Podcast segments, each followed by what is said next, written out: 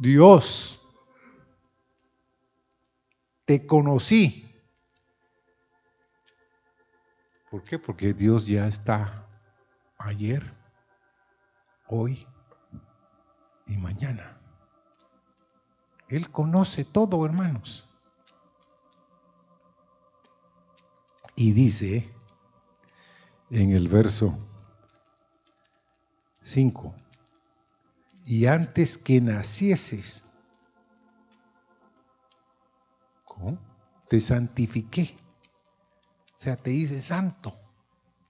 Antes que naciese, antes que, que, diera el grito, ah, que es un niño, que nacieses,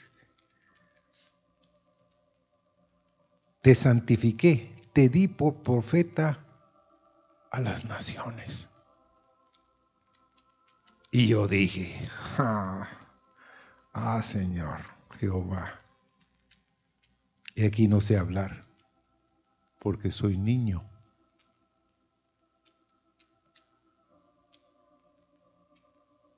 Pero ¿quién le estaba hablando? ¿Será que Dios? Yo estudié un poquito ahí, niño es, pues, entre niño y adolescente. Pero Dios sabía, porque miren, ninguno de ustedes puede captar, ni yo tampoco, la humildad de Dios. ¿Cómo Dios le está contestando a Jeremías? ¿Me entiende? ¿Cómo es que Dios le está dedicando tiempo si Él, a su parecer, es muy pequeño? Pero Dios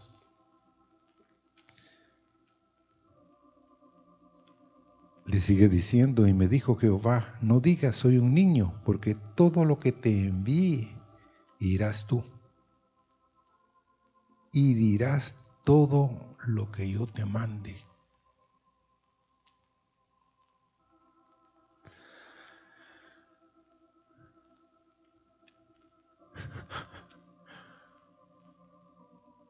Si Dios te dijera eso a ti,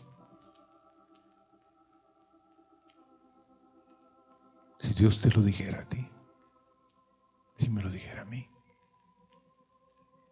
porque a la edad de 80 años, Moisés le dijo a Dios que no sabía hablar, ¿se acuerdan? Pero ¿cómo es? Tienes 80 años, Moisés. Pero ya los únicos que oían posiblemente la voz de Moisés en esa época, ¿quiénes creen ustedes que eran? ¿Mm? Las ovejas. 40 años pastoreando las ovejas. Pero Dios le dice a Jeremías, porque todo lo que yo te envíe irás tú. Mm, bueno y dirás todo lo que yo te mande. No temas delante de ellos, porque contigo estoy para librarte, dice Jehová. Y extendió Jehová su mano y tocó mi boca y me dijo Jehová, he aquí he puesto mis palabras en tu boca. Yo le dije, Señor, hazlo. Hay muchos aquí que se consideran mudos, sordos, ciegos, y aquí hay uno pero Dios puede poner palabras en tu boca. ¿Sí o no? Como los puso en Él, ¿o no?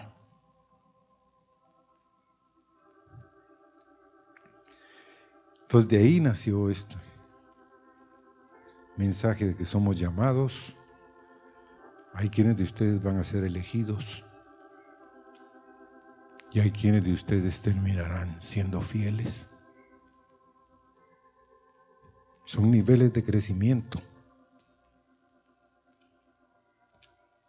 Y todo hijo y toda hija que él quiera alcanzar el plan de Dios para su vida, tiene que entrar en esas etapas. Ser consciente que fue llamado, no por hombres, no por las misiones, no por una iglesia, sino fueron llamados por Dios, que fueron elegidos por Dios para una actividad y que terminaron siendo fieles por Dios. Amén.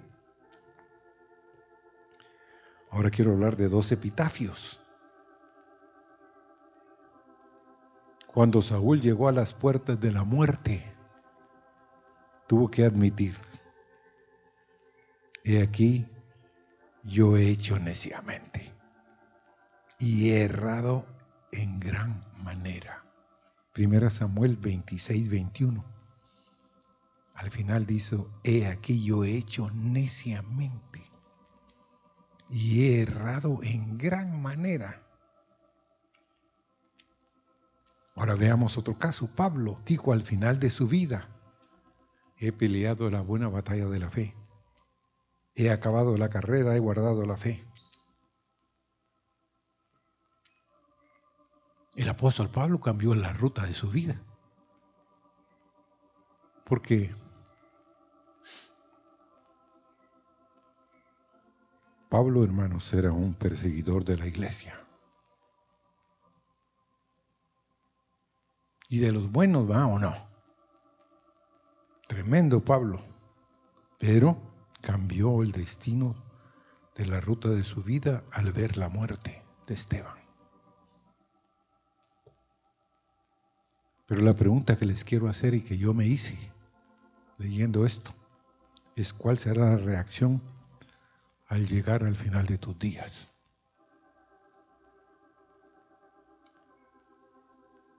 ¿Mm? Ah, fui un necio. Erré. ¿Por qué no me dijeron antes? David continuamente se humilló delante de Saúl. ¿Pudo él, leyendo la vida de Saúl, Saúl tenía un llamamiento de ser un profeta, ¿sí o no? Dice que el pueblo decía que Saúl en medio de los profetas. Él debió haber oído eso. Yo me bajo del trono, hermanos. Y él hubiera tenido un ministerio, un llamamiento y posiblemente hubiera terminado bien. Pero nos gusta el poder, ¿sí o no? ¿Cuándo le voy a dar golpe de estado al jefe, sí o no? Así somos, hermanos. Y, cuando ya lo tenemos, no lo soltamos por nada. Y tal vez fuimos llamados a otra cosa, como Saúl fue llamado a ser verdaderamente un profeta. Y léanlo y van a darse cuenta que así es. Entonces, ¿en dónde vemos los niveles de madurez de llamados, elegidos y fieles? En Apocalipsis 17, 14 dice, pelearán contra el Cordero y el Cordero los vencerá, porque Él es Señor de señores y Rey de reyes, y los que están con Él son llamados y elegidos y fieles. Hay que estar con quién? Con Él en el final de los días. Él va a decir, ustedes son llamados y elegidos y fieles en 1 Juan capítulo 2, versículo 12 al 14. Os escribo vosotros, hijitos, porque vuestros pecados han sido perdonados por su nombre. Os escribo a vosotros, padres, porque conocéis al que es desde el principio. Os escribo a vosotros, jóvenes, porque habéis vencido al maligno. Os escribo a vosotros, hijitos, porque habéis conocido al Padre. El verso 14 de 1 Juan 2 dice, os he escrito a vosotros padres, porque habéis conocido al que es desde el principio. Os he escrito a vosotros jóvenes, porque sois fuertes y la palabra de Dios permanece en vosotros y habéis vencido al maligno. Repite continuamente, el que vencen, que el Padre, están los hijos, están los jóvenes y están los padres. Primero es hijitos, pasamos después a ser jóvenes y terminamos siendo padres. Las fiestas. ¿Cuántas fiestas principales hay? Siete es el total, pero ¿cuántas son las fiestas principales? Tres. tres. La Pascua, Pentecostés y Tabernáculos. La Pascua es la salvación. Pentecostés es ser lleno del Espíritu. Y Tabernáculos es cosechar los frutos al final de toda la época, al final del año. En el tabernáculo miramos tres cosas. Miramos el atrio, miramos el lugar santo y el lugar santísimo. En Apocalipsis 12, pueden los que están apuntando ir a sus casas y buscar ahí. Ahí habla de tres grupos de gentes, la descendencia, la mujer y el hijo varón. Mateo 13:8, por favor que la hermana lo ponga ahí. Mateo 13:8. Pero parte cayó en buena tierra y dio fruto. Cual a ciento, cual a sesenta y cual a treinta por uno. Aquí hay unos de 30, ¿no?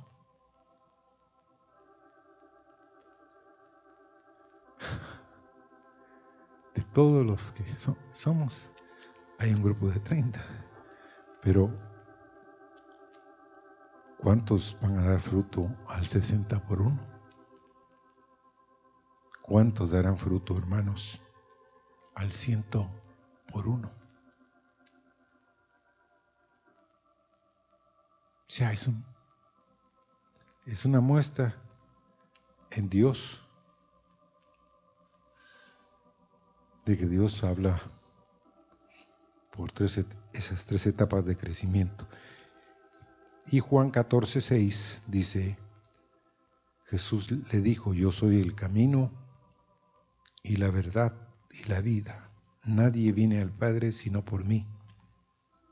Él es el camino, Él es qué? La verdad y Él es la vida.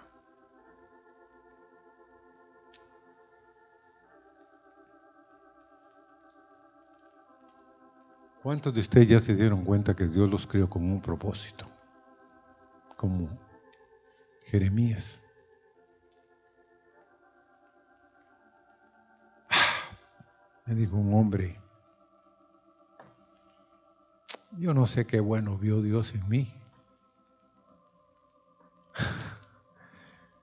Y yo le dije, nada bueno vio en ti ni en mí.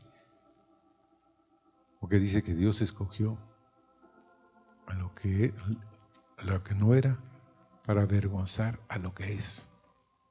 Entonces Dios de la nada puede escogernos, sí o no. De la poca cosa que somos, de la nada que somos.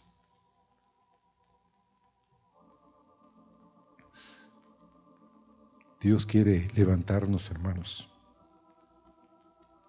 Existe un llamamiento general, eso sí es cierto. Hay muchos de ustedes que tienen el llamamiento general en sus vidas.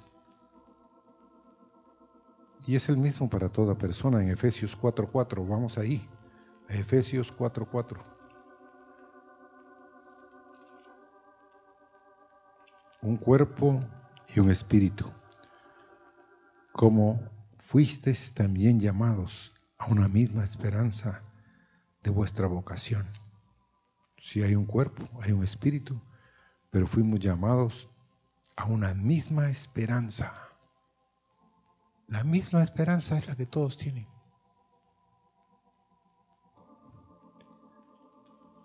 muchos de ir en el rapto, pero la mayoría de ustedes saben que la esperanza es Cristo en nosotros. Amén. Los israelitas fueron llamados a salir de Egipto y entrar a la tierra prometida.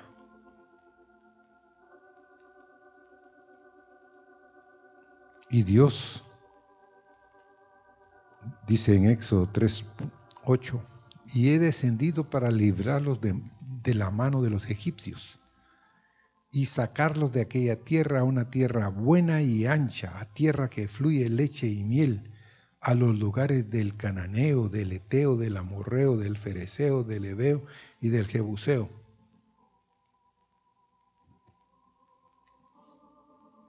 Si Dios te llamara a una tierra que tú no conoces y te dijera, porque muchos estudiosos de la escritura dicen que el pueblo de Israel no estuvo 400 años, sino que esos años se cuentan desde un tiempo antes, entonces que más o menos tuvieron 250 años en Egipto. Pero digamos 400, como dice una parte de la escritura. Entonces, en los 400 años hubieron otras generaciones que ya no conocían quién era Dios en cierto sentido, porque la esclavitud que tenían era muy fuerte.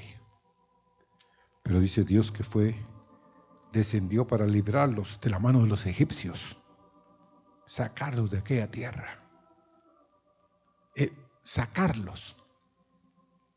Ellos no salieron por su propia voluntad, hermanos. Ustedes nunca se han preguntado por qué Dios tenía que tratar con el pueblo egipcio con diez plagas, hermano. ¿Mm? Ustedes leen la Biblia y dicen, bueno, sí, lo necesitaban. No, el que más necesitaba eso era el pueblo de Israel. ¿Por qué? Porque ellos podían ver que allá los egipcios no tenían luz y que ellos tenían luz.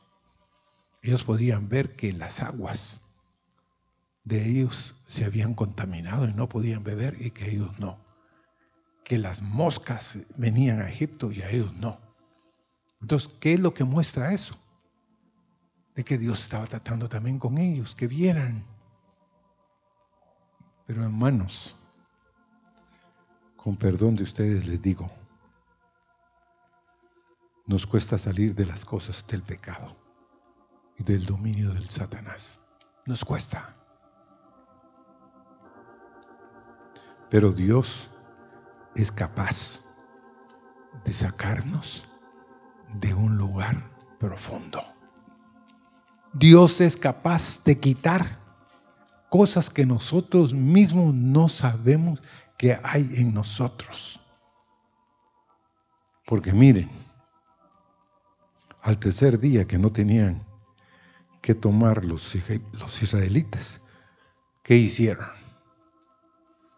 Se rebelaron contra Moisés. Y en el siguiente capítulo dice que hasta apedreado, querían apedrear a Moisés. Pero ¿quién en realidad los había sacado de Egipto? ¿Fue Moisés o fue Dios? Dios. Pero como a Dios no lo podían apedrear, buscaban a Moisés para apedrearlo. Y así somos nosotros, buscamos a alguien para que reciba las piedras. Pero Dios quiere que salgamos del dominio de Satanás, del pecado, de cualquier cosa. Dice 1 Pedro 2.9, más vosotros sois linaje escogido, real sacerdocio, nación santa, pueblo adquirido por Dios, para que anunciéis las virtudes de aquel que os llamó de las tinieblas a su luz admirable. Y 1 Tesalonicenses 4.7 dice, pues no nos ha llamado Dios a inmundicia, sino a santificación. Entonces hemos sido llamados, igual que el pueblo de Israel, a salir. Pero muchos parece ser que somos árboles que tenemos tales raíces en esta tierra en donde vivimos que no vamos a salir por nada del mundo. Hermanos, solo Dios puede hacer que en nosotros haya el querer como el hacer por su propia voluntad. Solo Él lo puede hacer. Somos llamados a entrar al reino de Dios y a la santidad. Dice 1 Tesalonicenses 2:12, y nos encargábamos que anduvieseis como es digno de Dios, que os llamó a su reino y gloria.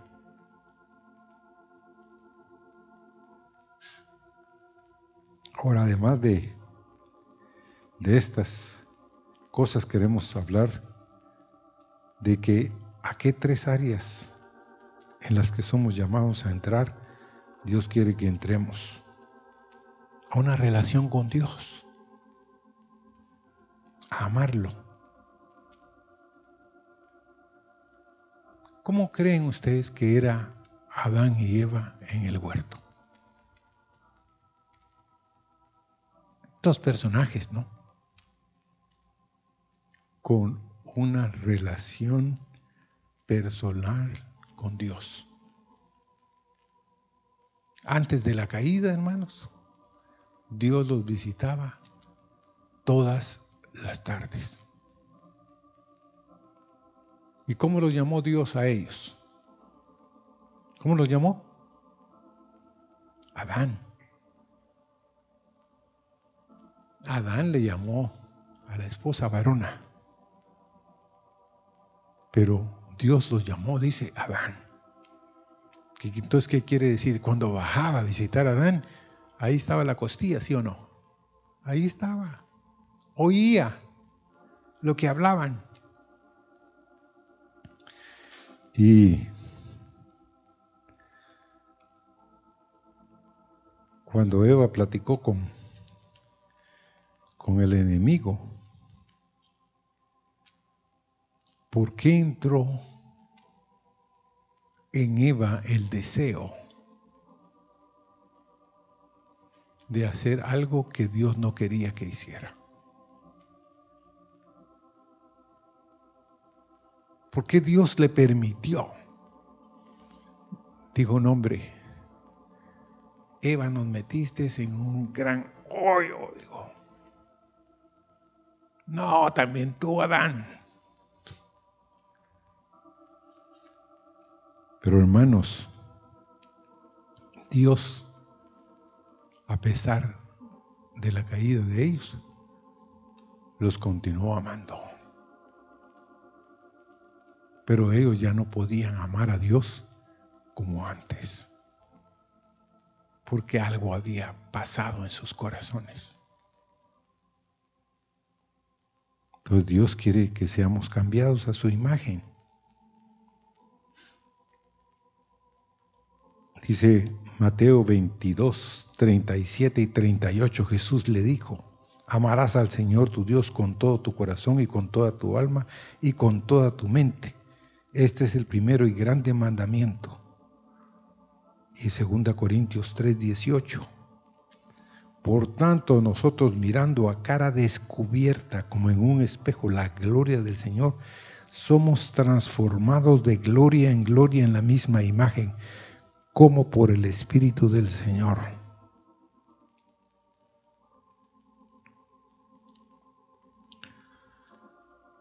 Entonces hemos sido llamados a amarlo, a tener.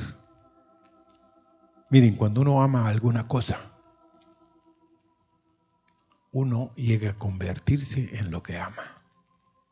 ¿Sí o no? ¿Cuántos de ustedes han tenido la experiencia que cada vez se parecen más a su esposa y su esposa se parece más a ustedes.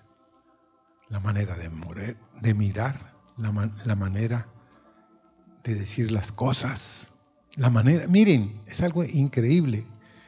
Dios dice que está haciendo de nosotros uno, pero ¿cómo lo va a hacer? A través de conformarnos y a través de que nosotros amamos a la otra persona.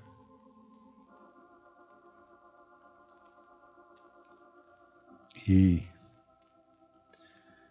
además de que Dios ama y, quiere que seamos cambiados a su imagen, es para tener una mejor relación, un mejor acercamiento, una comunión más estrecha. Dios no nos amó, hermanos, ni nos ama para que nosotros vivimos lejos, sino para que nos acerquemos y seamos más conformados a lo que Él es, para que no haya barrera. ¿Qué pasaría si de pronto usted pensara que tiene los ojos de Dios, que tiene el corazón de Dios, que en su mente están los pensamientos de Dios?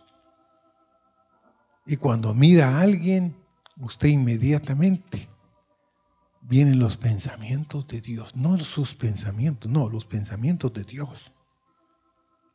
Usted puede ver con los ojos, no suyos, sino los ojos de Dios. Y hacerle a otra persona, como les dije al principio, una radiografía total. Yo les conté un, un incidente de un siervo de Dios que manejaba los dones como pocos hombres yo he conocido. Entonces ese hombre, hermanos, cuando llegaba a las iglesias, transformaba el servicio más congelado en un servicio que se volvió un horno. Porque muchos se tiraban que él ni siquiera los viera. Yo estuve en un servicio donde la mayoría de los hermanos estaban debajo de las bancas, pero ¿para qué? Yo dije, seguro están orando. No, estaban alejándose los, de los ojos de Dios. Porque ese hombre tenía los ojos de Dios. Ah, ¿cómo es posible eso? Sí, Yo estuve en un servicio con él en el cual le dijo a un hermano de la congregación y asistíamos,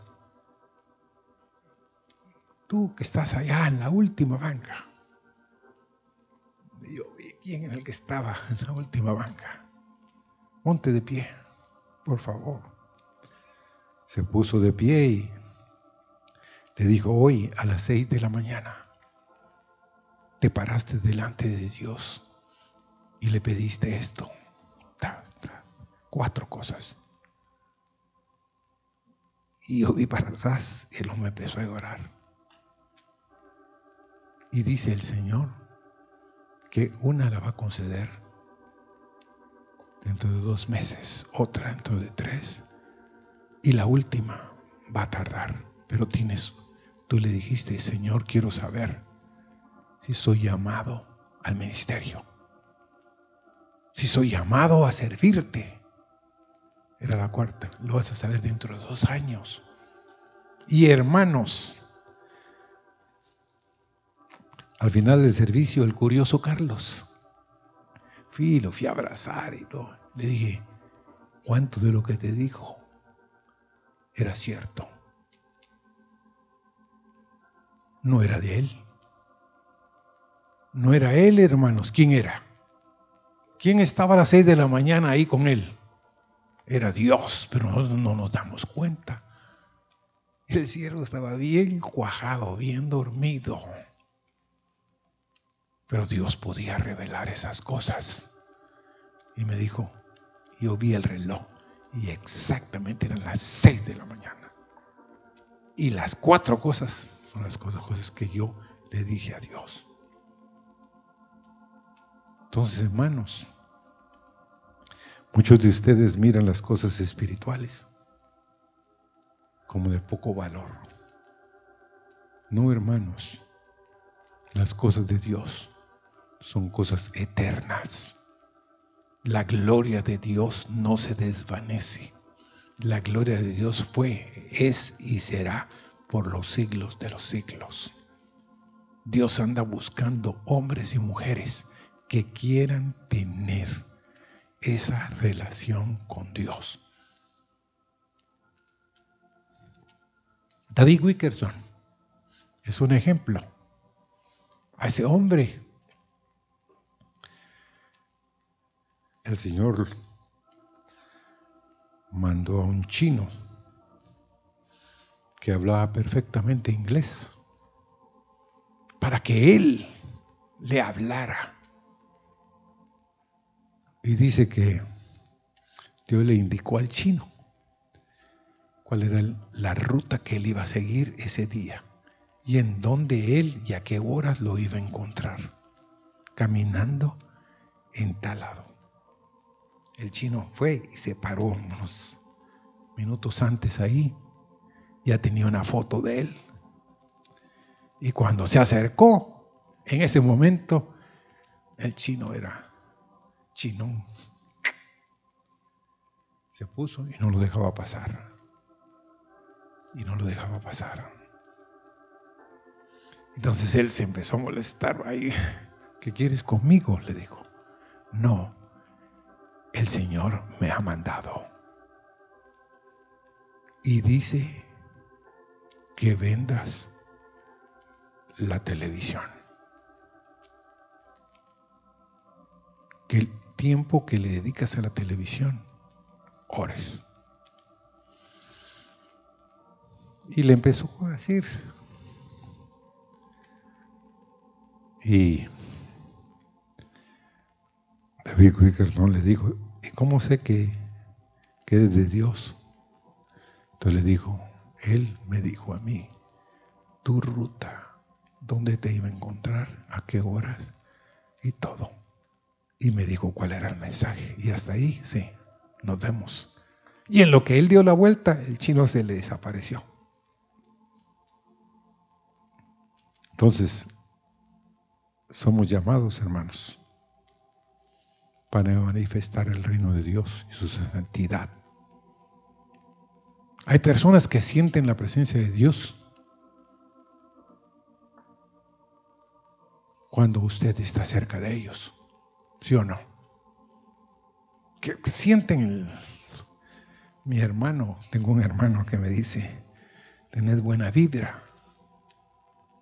No, le, no es una vibra, es el Espíritu de Dios el que se manifiesta. Entonces, amados, hay,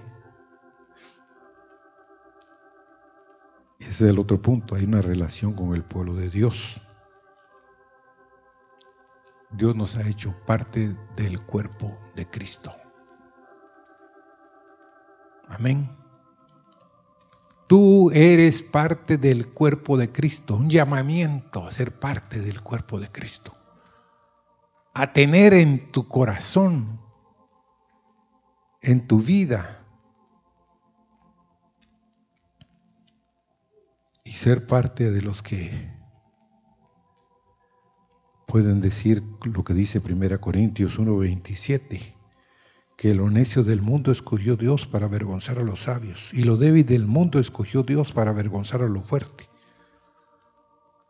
Y Efesios 4:13 dice, hasta que todos lleguemos a la unidad de la fe y del conocimiento del Hijo de Dios, a un varón perfecto, a la medida de la estatura de la plenitud de Cristo. Que, miren, ¿qué dice, qué dice este verso? que todos lleguemos, o sea, no estamos ahí, pero que lleguemos a la unidad de la fe y del conocimiento del Hijo de Dios a un varón perfecto y a la medida de la estatura de la plenitud de Cristo.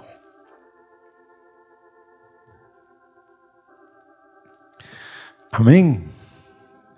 Tú eres un testigo al mundo. Ah, sí. Dice Hechos 1.8, pero recibiréis poder cuando haya venido sobre vosotros el Espíritu Santo y me seréis testigos en Jerusalén, en toda Judea, en Samaria y hasta lo último de la tierra.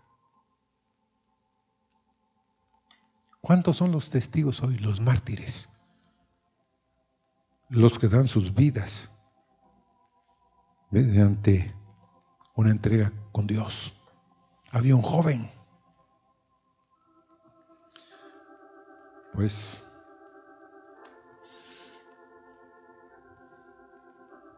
hijo de unos hombres cristianos que tenían una gran industria en Estados Unidos. Y ese hombre, ese muchacho, llegó a estudiar. Jugaba cualquier deporte con mucha habilidad. Era dentro de la clase el número uno era el que alegraba al grupo. No era el nerdo de aquellos que, que se... No, era tan común, tan corriente, que se alarmaban. Y un día sus amigos les dijo, miren, voy a ir a un pueblo que estoy aprendiendo el idioma porque quiero ser misionero. No, hombre. Tu papá solo tiene otro hijo. Es un desperdicio. No les digo, el Señor me llamó. Me puso carga por esos, de ese lugar. Estoy aprendiendo el idioma. Es un poco difícil. Pero voy a ir. Y lo que quiero hacer, dijo, es usar en cierto sentido, lo que Dios me ha dado. Voy a traducir a la lengua de ellos la escritura.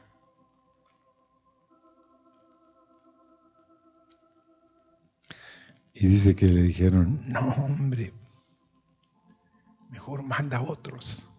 Haz que tu papá invierta en otros. Yo quiero ir. Tengo eso en mi corazón. Y oigan, fue, estudió y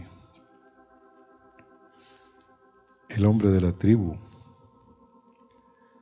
pues le concedió que el hijo de él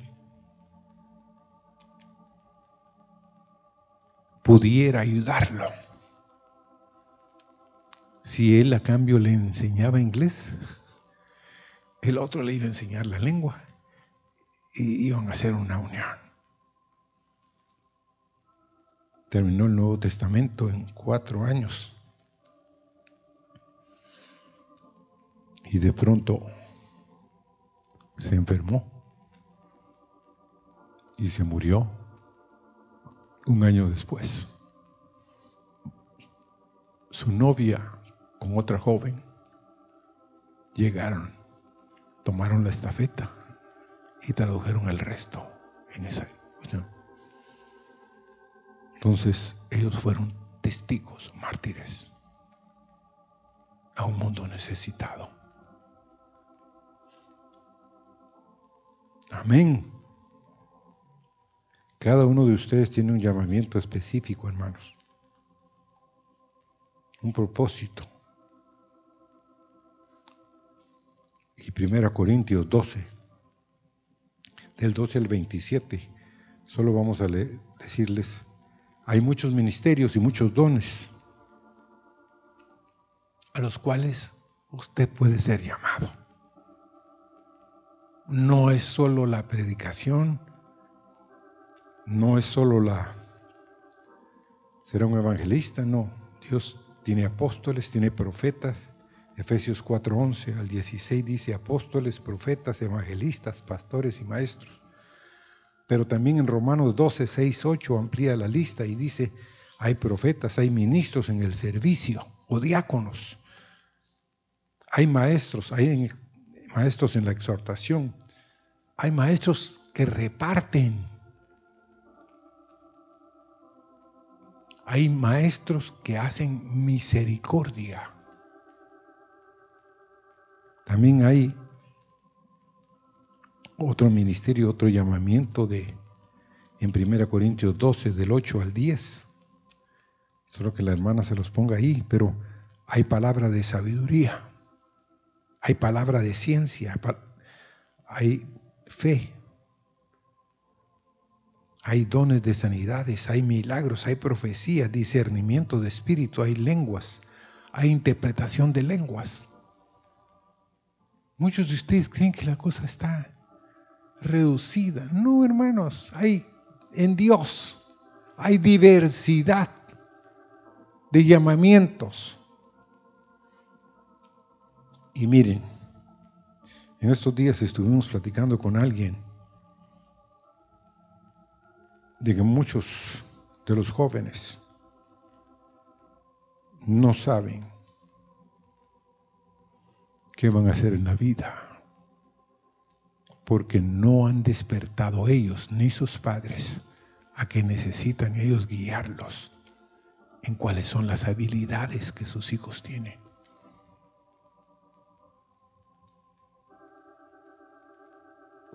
Amén. Tenemos que despertar a eso. Ver, esta hija tiene esto. Vamos a ver si es cierto. ¿Por qué? Porque es importante, hermanos. Usted puede tener en su casa a alguien especial en Dios, pero que nunca Él lo manifiesta ni entra en ese llamamiento. Amén. Dios tiene.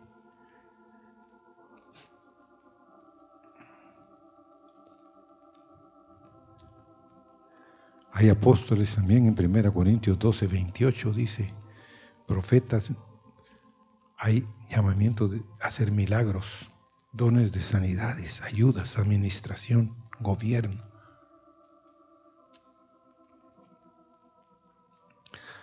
También hay ancianos o obispos, hay diáconos. Y en Isaías 59, 16, leamos ese verso. Isaías 59, 16.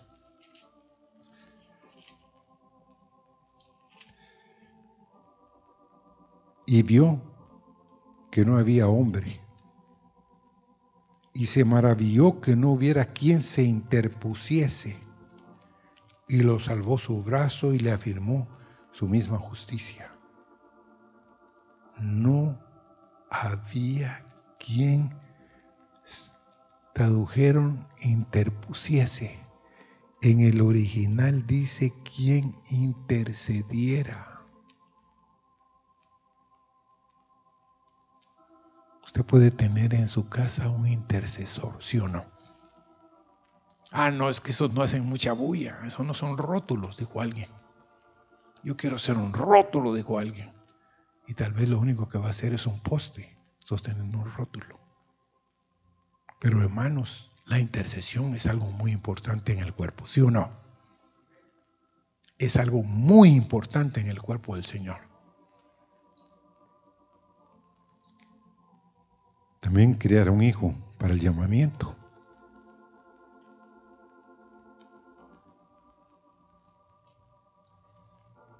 Otro es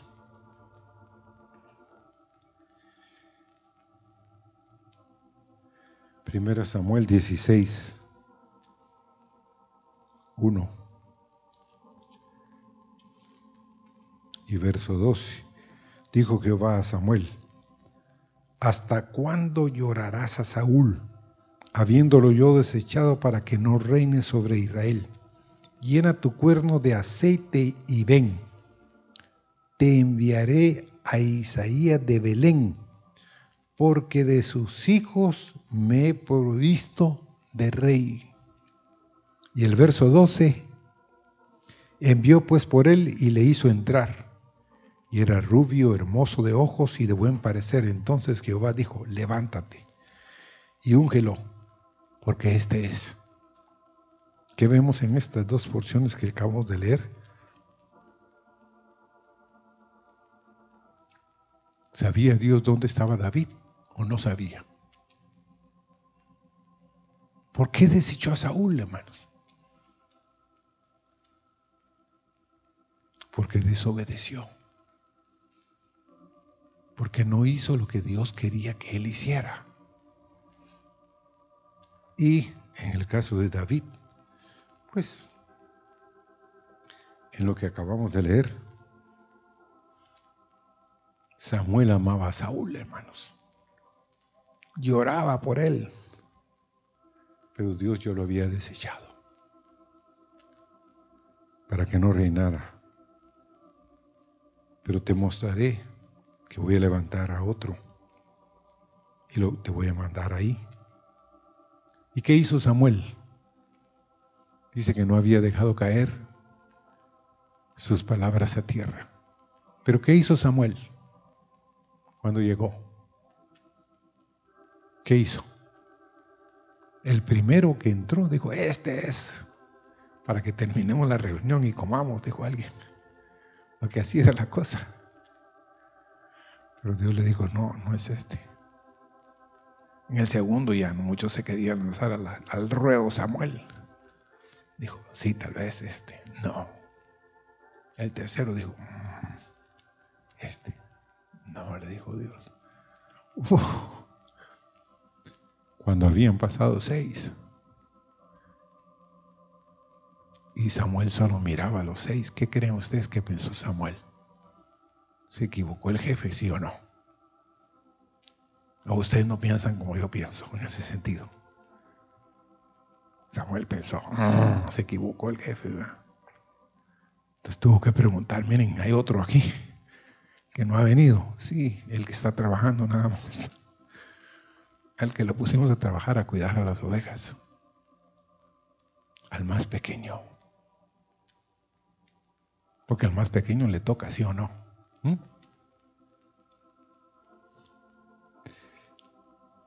Y cuando entró David, no fue Samuel, hermanos,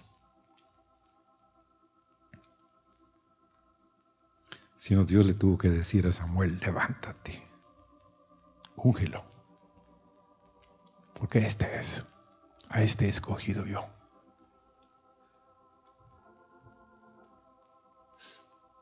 No creen que Dios puede hacer de ti ese vaso que necesita esta nación. ¿Mm? Este pueblo toda Honduras necesita hombres y mujeres. Quiero insistirles en eso. Que se pongan en serio con Dios e intercedan y busquen a Dios. Y tengan palabras.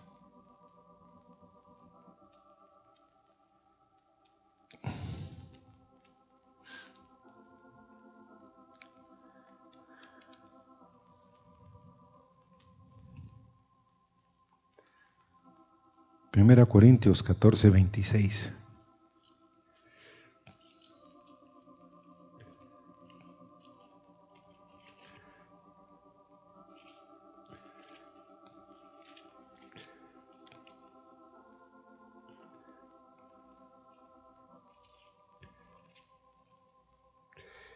Dice así, que hay pues hermanos, cuando reunís cada uno de vosotros tiene salmo, o sea, tiene alabanzas, tiene doctrina, tiene lenguas, tiene revelación, tiene interpretación, hágase todo para edificación. ¿Cuántos de ustedes están felices por los pocos músicos que tenemos? ¿Mm? No, yo estoy feliz con los músicos, pero son pocos todavía, ¿no? Hay muchos otros que Dios quiere usar en ese ministerio. Porque ¿qué sería de nosotros? Si hubiera más río de Dios en la alabanza? ¿Qué creen ustedes que pasaría? Ya hay muchos aquí. Ya hay muchos que nos, jóvenes que nos están oyendo. De que Dios quiere usarlos como cantores y como músicos, como directores de alabanza.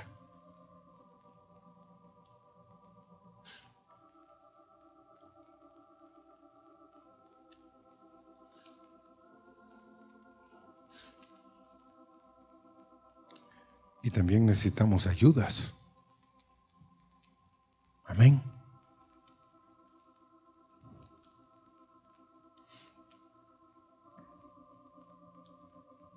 Hay grupos de personas, hermanos.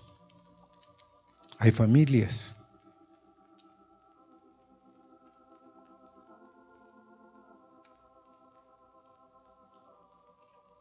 Llamamiento sobre linajes, sobre familias completas. ¿Cómo? Sí. Vamos a Éxodo 28.1.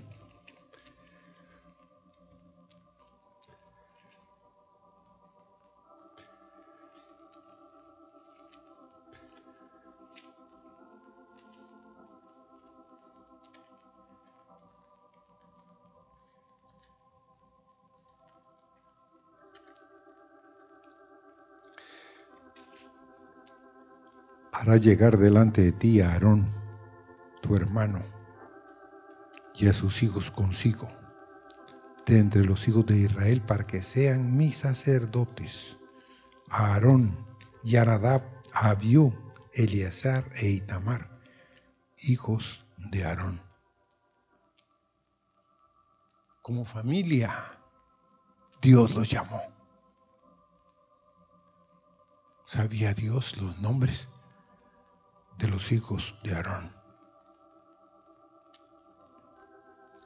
Puede ser aquí que alguien tenga el llamamiento de evangelista y que su hijo reciba el mismo llamamiento. Amén. O sean maestros. Ellos quieran prepararse. Por ejemplo, ahí en medio de nosotros, Dios puede levantar a profetas. Amén. Ay, será. Sí, hermanos, es Samuel. Un profeta como pocos. Leyendo en estos días, dice que si estuvieran Samuel y Daniel dentro de un grupo, Dios los perdonaría. En otro, que si hubieran tres, solo ellos tres se salvarían. Pero en el caso de Samuel, los hijos de él no siguieron totalmente al Señor.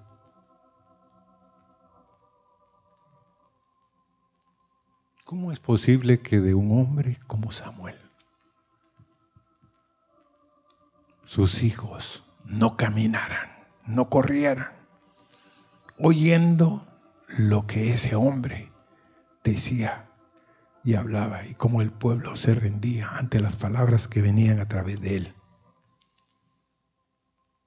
Pero miren, hermanos, vamos a Primera Crónicas 6, 33.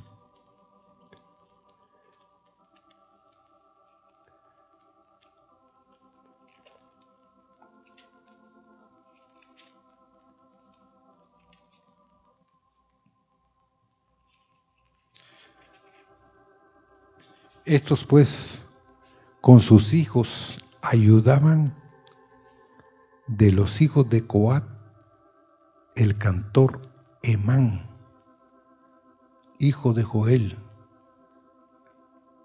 hijo de Samuel. Y les voy a hacer una pregunta. ¿Alguien compartió sobre la vida de los hijos de Emán aquí en este púlpito.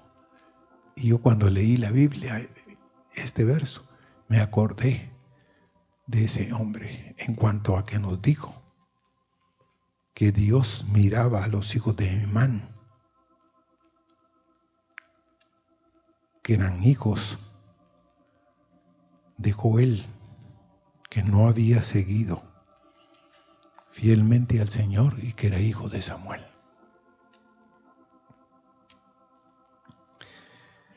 Amén. Y primera crónicas, miren lo que miren lo que es nuestro Dios, hermanos, porque muchos de ustedes por su vida pasada se pueden descalificar. Pero he aquí Dios dice, hago cosa que nueva. Pronto saldrá a luz. Y dice así, Primera Crónicas 25.5. Todos estos fueron hijos de Emán, vidente del rey en las cosas de Dios, para exaltar su poder. Y Dios dio a Emán catorce hijos y tres hijas. Era el vidente del rey. Era el, ¿Sabe qué quiere decir vidente, hermanos? Era profeta.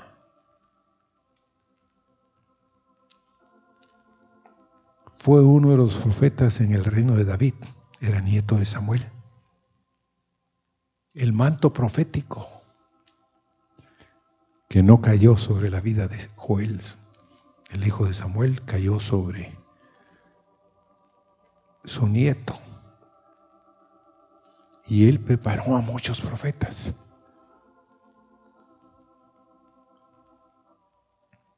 Qué lindo eso, hermanos. ¿Qué pasaría si las familias aquí empezaran y empezaran a ministrar como familia. ¿Mm? Esto sucedió una.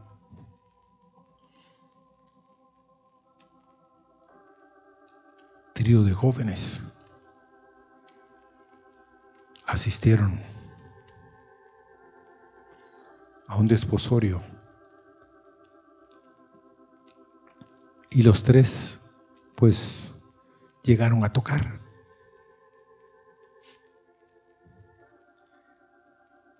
Y algo pasó en medio de la alabanza, que Dios se derramó. Entonces el pastor que iba a venir y que iba a oficiar la boda, otro estaba oficiando el desposorio dijo, yo quiero que ellos vuelvan a tocar, porque era tal la presencia de Dios que nos conmocionaron, nos quebrantaron a todos. Después fue tan fácil todo lo que pasó. Pero ¿por qué, hermanos? Porque esos hijos se habían preparado, se habían preparado como hijos espirituales y recibieron de sus padres ese manto de ministrar al Señor, de ser fieles en la administración con Dios. Amén.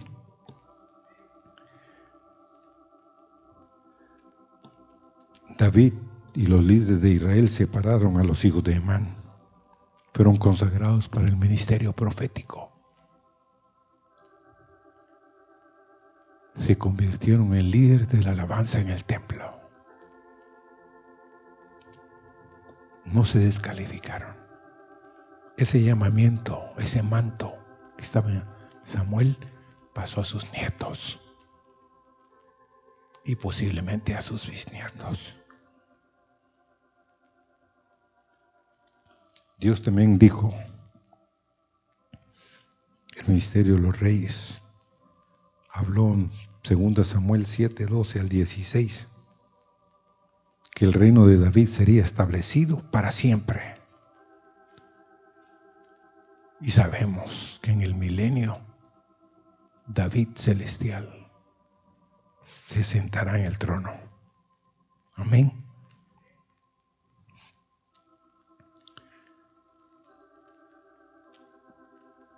Ahora la pregunta a ustedes esta mañana. ¿Eres consciente tú de la responsabilidad que conlleva ser un hijo y una hija de Dios?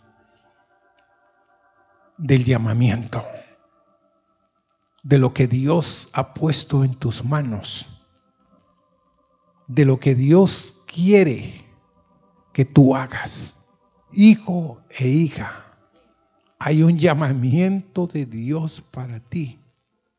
Dios quiere honrar tu vida.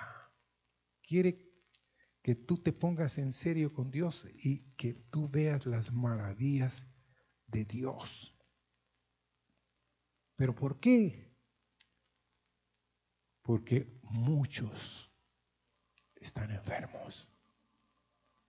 Yo anhelo, hermanos, que más hombres y mujeres se levanten con el ministerio de profecía aquí. ¿Mm? Esta mañana la presencia del Señor estaba con nosotros. Cada mensaje de profecía mm, me hacía algo en mi corazón. Pero ¿qué sería si todos fuéramos y tuviéramos ese llamamiento? Porque en el final de los días, ¿cuál será el mensaje que darás? ¿Cuál será la reacción al llegar al umbral del final de tus días? Y quiero contarles un testimonio. Una familia de la hermana Meli que ahora están tres personas, o sea, dos, el papá y la mamá, y el hijo están contaminados con COVID. El muchacho no está andando bien. Pero al ver a su papá y a su mamá, de pronto la convicción de Dios cayó sobre él y él les pidió que lo perdonaran que oraran por él. Y algo de los cielos pasó. Porque él sentía que estaba viendo los últimos días a sus padres. Pero entonces, ¿a qué lo tuvo que llevar el Señor? A ellos. A una reacción tremenda. ¿Y cuál es la reacción al llegar al final de tus días? Dirás como Saúl, fui un necio. No quise. No quiso. Rechazó. Otros dirán, no, cambié el derrotero. Me volví a Dios. Y Dios hizo su obra en mí. Señor, Gracias por tu llamamiento. Gracias por el llamado de los cielos, Señor, que tienes con nosotros. El llamamiento piadoso.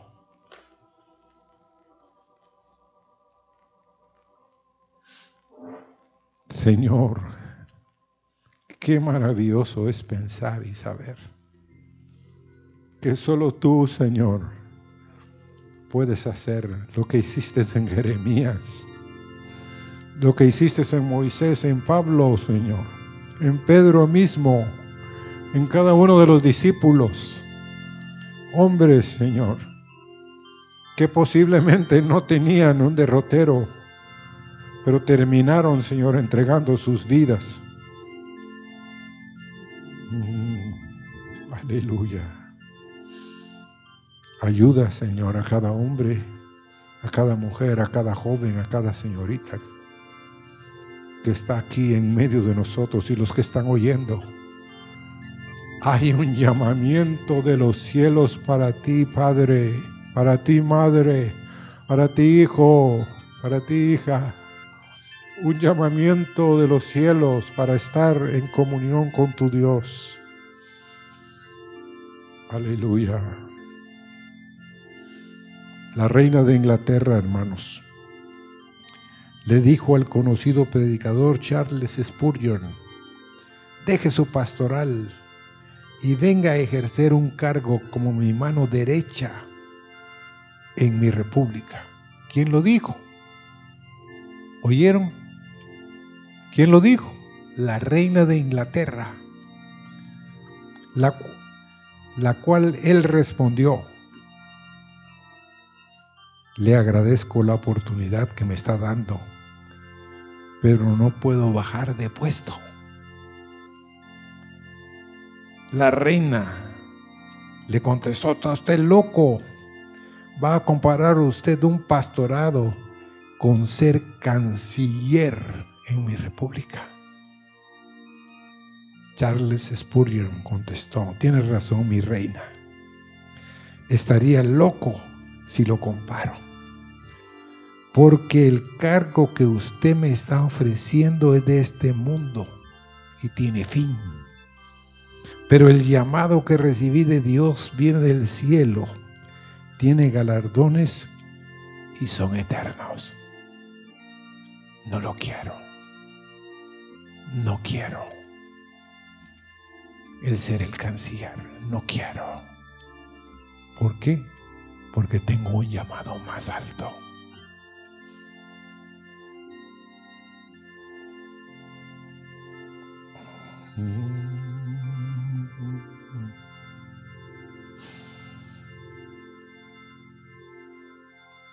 Como árbol estoy.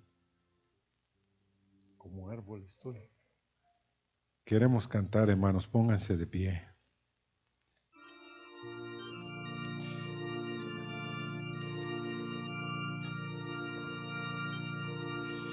Como árbol estoy en la casa de Dios, un olivo en la casa del Señor. En la misericordia de Dios confío para siempre. Fío en Él como árbol estoy. En la casa de Dios, un olivo en la casa del Señor. En la misericordia de Dios confío para siempre yo en él como árbol estoy en la casa de Dios, olivo en la casa del Señor. En la misericordia de Dios confío para siempre. Yo en él, en la misericordia de Dios confío para siempre confío en Él, sí Señor.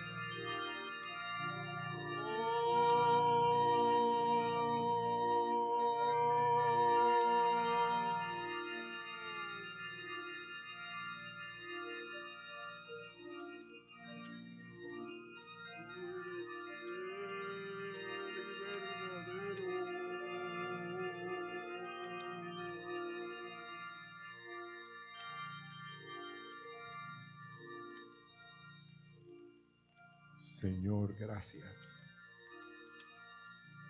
Gracias, eterno Dios. Tu misericordia no nos abandones, sino nos acoja, nos llame, nos invista, nos llene de tu espíritu, Señor, para que cumplamos el llamamiento que tú nos has puesto delante de nuestros ojos, Señor, y en nuestro corazón. Amén. Siéntense, hermanos, tengo dos anuncios. Uno es el próximo viernes.